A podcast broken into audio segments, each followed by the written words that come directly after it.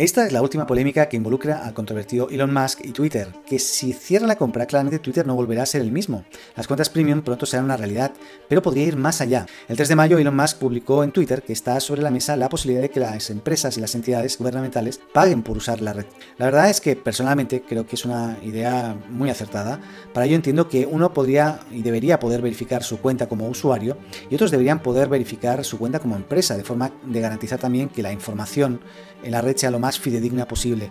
Y creo que el focalizar cuentas de pago para las empresas e instituciones es algo, es algo que sin duda agregaría valor a la red en general.